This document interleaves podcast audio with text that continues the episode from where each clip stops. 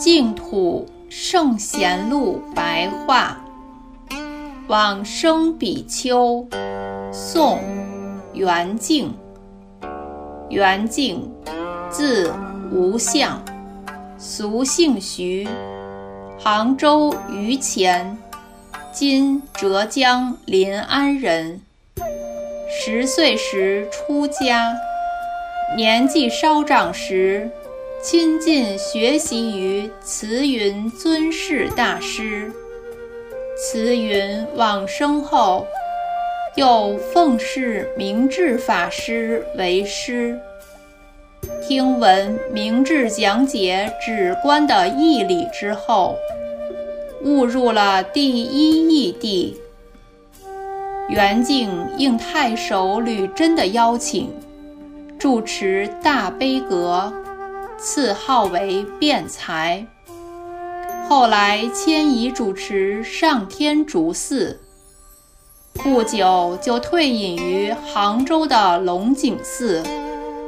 当时的贤者如苏轼、赵卞之辈，都很仰慕圆净的崇高德行和气度风范，屡次的表示称扬赞叹。后来又接掌灵山寺慈云尊士的讲习，说法不断，日夜无间。圆净平日时常精修净土法门，从来不曾稍微停止休息。曾燃指供佛，总共有左手三指，右手二指。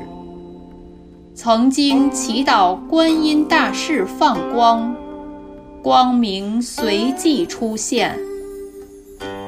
有一天，和僧人西众一起用斋时，西众看见圆净的眉毛之间有光芒，如同萤火，于是用手捉取，得舍利子数粒。